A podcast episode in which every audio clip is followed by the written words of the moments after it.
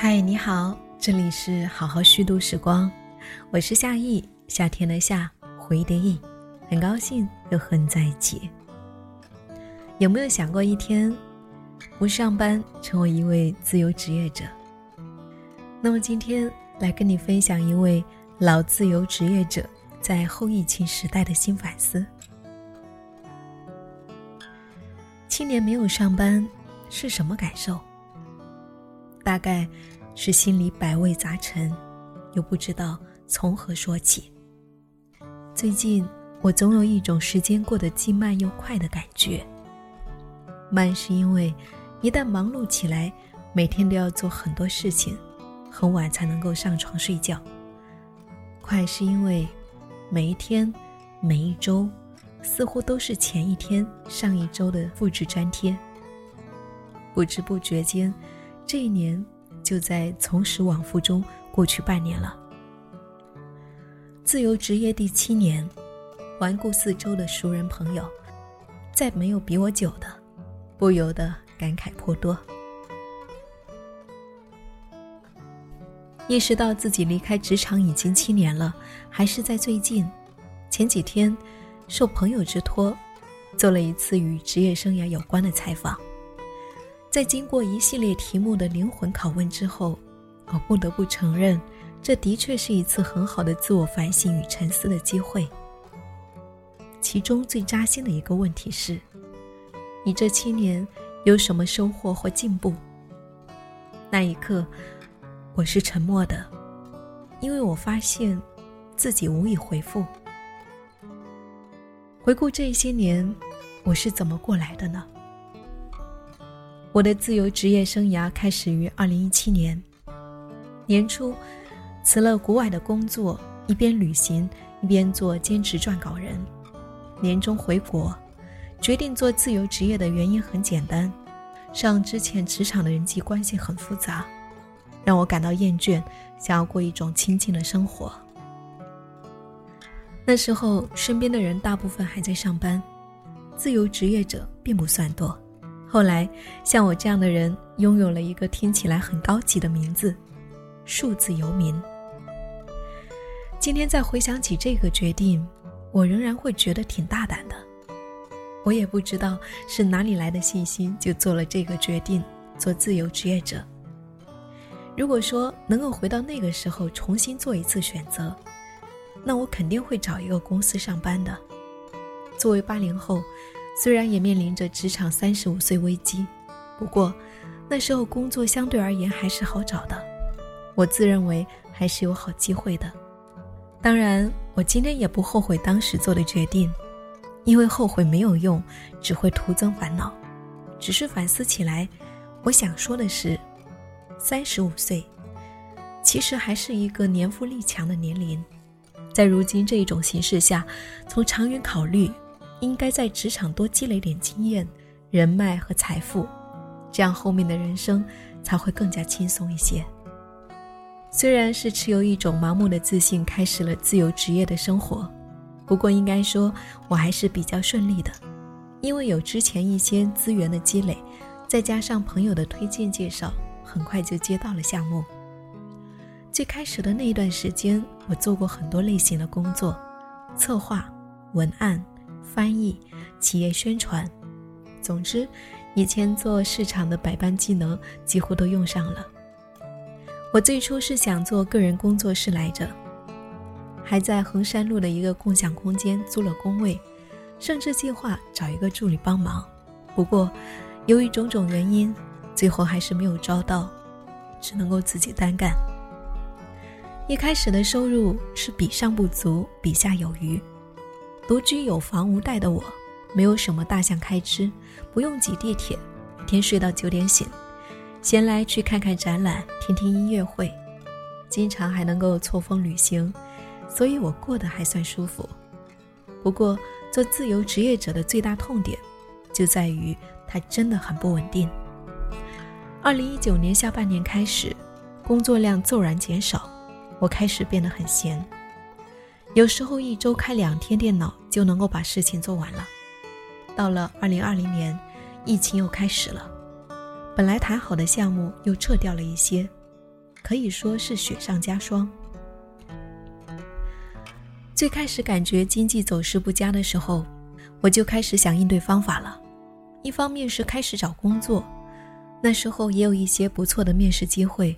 不过，作为一名直逼四十岁大关，且在国内工作经历已经断档六七年的人来说，找到合适的工作真的很难。我后来放弃了投简历，因为我发现很难找到和出国前同样水平的职位。去做基本职位，可能还不如继续做数字游民。另一方面，我开始尝试学习一些技能，比如说剪辑、摄影等等。不过有点遗憾的是，我发现自己很难在这些领域里面做出成绩，还不如在自己擅长的内容创意方面深挖。其实，在疫情开始的头一两年，每个人都过得很难，身边不上班的朋友非常多，要么是被裁的，要么是辞职之后还没找到工作。他们都被动的成为了自由职业者。据我观察，他们的状态是一边找工作，一边准备考各种资格证书，一边在做一些兼职，比如说团购、写写稿件之类的。不过，对于从公司里面出来的人来说，这样的兼职机会也并不多。而我作为一个资深的自由职业者，在这样的情况下，反而显示出一点优势。即便是在最闲的时候，我每个月也都有项目做，收入能够覆盖掉生活费，不用为生存担心。转机是在二零二一年夏天来临时，那一段时间，我回老家过暑假，手头的项目突然间就多了起来。我每天吃过早饭，就把自己关在房间里面，一天要工作满七八个小时。这段时间还有一个明显的变化。身边待业的朋友们也都陆陆续续找到了工作，有的人间隔了半年，有的间隔了一年。当然，重返职场之路也是千辛万苦。像是一位朋友在一年之内就换了三个工作，其中有两个工作地点都是在上海之外，最后去了周边的城市上班，周末回上海陪家人。不过无论如何。这都是令人高兴的事情，毕竟四十岁的中年人能够重新在职场拥有属于自己的一席之地，已经很不容易了。去年也是疫情反复、考验耐心的一年，不过意外的是，我的工作倒是久违的进入到了稳定的状态，有几个很稳定的项目在做。不过说实话，这几年疫情一直反反复复，我也没有太多心思。好像也没有办法考虑和规划未来的发展。进入到今年之后，明显感觉情况又不一样了。经济复苏并没有如期待般到来，反而是继续下行。另一方面，生活成本又在持续增高。对于每个人来说，别说跳槽了，保住现有的工作已属不易。在这种形势下，我感觉是自由职业也更不好做了。一方面，甲方的预算在削减，报价越来越低，也很难遇到稳定而具有性价比的项目；另一方面，项目的要求和标准却在不断提高，必须要做出比之前更深度、更有创意的内容，才能够维持现有的合作。当然，这也不是自由职业者们面临的问题，而是整个行业都变得更卷。更加内耗了。就个人来说，我确实的感觉自己进入了一个瓶颈期，也可能是七年之痒吧。像是工作一直局限于相同的范围之内，技能没有实质提升，以及疫情之后几乎都是线上交流、居家办公，社交圈越来越窄，甚而感觉自己游离了这个社会体系之外。不上班确实是无需受 KPI 和绩效考核的束缚，不过另一方面也确实令人容易陷入一种没有目标、得过且过的生活状态。所以，回到开头那个问题，这些年有什么收获？我觉得惭愧的是，自己在职业生涯和个人生活上好像是在原地踏步。还有一种对于未来的隐约担心。谁说数字游民就不会失业呢？眼下，自由职业的成本越来越高，要自己交社保，每年也是一笔不小的开支。此外，还要考虑到父母和自己的养老问题，做一些资产的储备，这些都是切切实实的压力。因此，最近我不由得又隐隐约约产生了找个班上的念头。不过，一想到找工作的艰辛和很可能的一无所获，以及格子里的那种令人窒息的敲电脑键盘的声音，我又纠结了。我目前的想法是。从旅居开始，看看有没有可能换一个城市居住或工作，看一看换一个环境会不会解决这种生活的停滞感，获得一些新的灵感。身边熟悉的朋友们倒是都回到职场上奋力打拼了，相识的人中似乎只有我一个人在游民。大概是因为在这种时期，还是有固定工作更加令人安心。毕竟在城市里面，每天一醒来，就有好多要花钱的地方。况且中年人大多上有老下有小，不得不追求稳定。不过，远离职场七年，我觉得还是有很多想要分享的。无论是对于有自由职业打算的，还是目前仍在职场内卷的，或许都可以提供一些经验和借鉴。首先，我感觉眼下并不是做自由职业或者是创业的好时期。如果不是万不得已，尽量不要轻易的间隔年或者裸辞。一旦如此，你可能会面临相当长的空窗期，而且也会影响到之后的求职。不折腾，保持稳定的生活状态或情绪，是普通人对抗经济衰退的最好方法。如果你实在想要做自由职业者，那么还是要明确目标，你希望从中获得什么，以及将要付出何种代价或成本，并做好心理和物质准备。而在职的时候，可以多积累一些人脉或者客户资源，或者多学一些技能，万一哪天被动离开职场了，说不定就能用上。毕竟眼下除了体制内。应该没有哪个工作可以说是绝对稳定的，未雨绸缪很重要。最重要的是，在大环境不景气的情形下，人的确容易失去目标或动力。但是，还是要尽可能的保持一种积极的心态，要对未来有一点信心。说不定什么时候转机就来了。就像我身边的朋友，被优化过、间隔过，最后。也都找到了工作。最近我用来抵御虚无感的一种方法，便是读历史类的书籍，把视角放到上下几千年，会让你觉得，在漫长的岁月长河中，眼下的这点挫折或者低谷，真的不算事儿。人吧，是一种生存能力很强的生物，尽管很难，但我们。都应该找到能够令自己开心的事情或者生活状态，不与自己内耗，每一天都能感受到一点收获或快乐，把这一天过好，把这一年过好。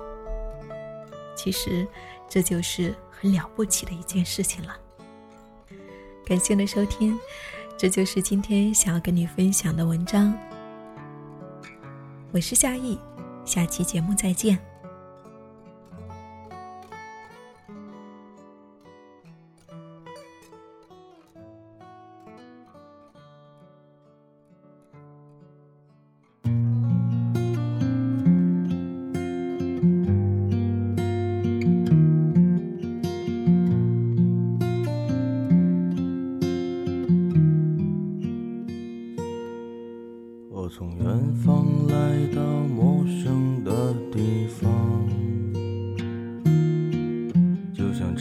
沉睡了不知多少个年头，我将不顾一切的来到这地方。放眼望去，一路春光不再平凡。哦，时光穿梭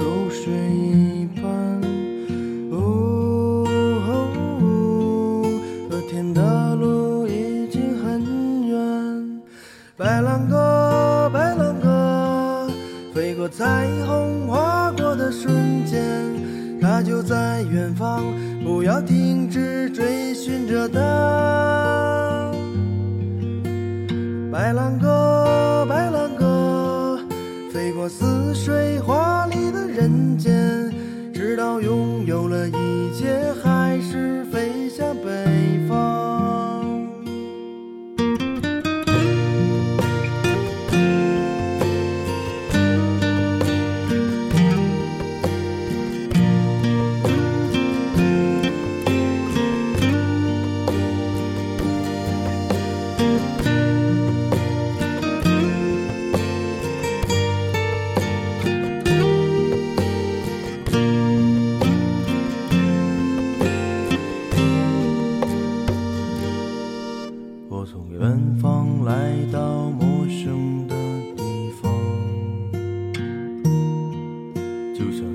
为了不知多少个年头。我将不顾一切的来到这地方，放眼望去，一路春光不再平凡。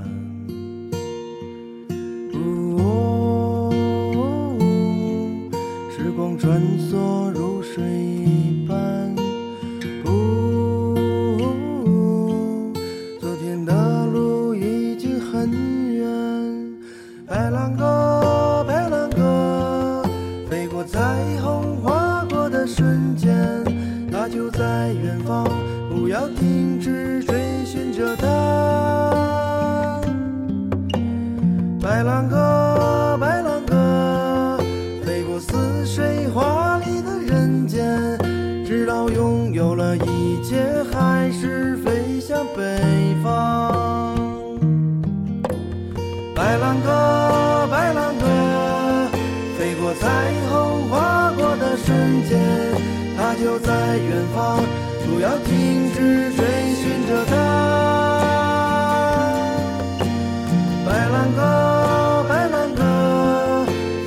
似水花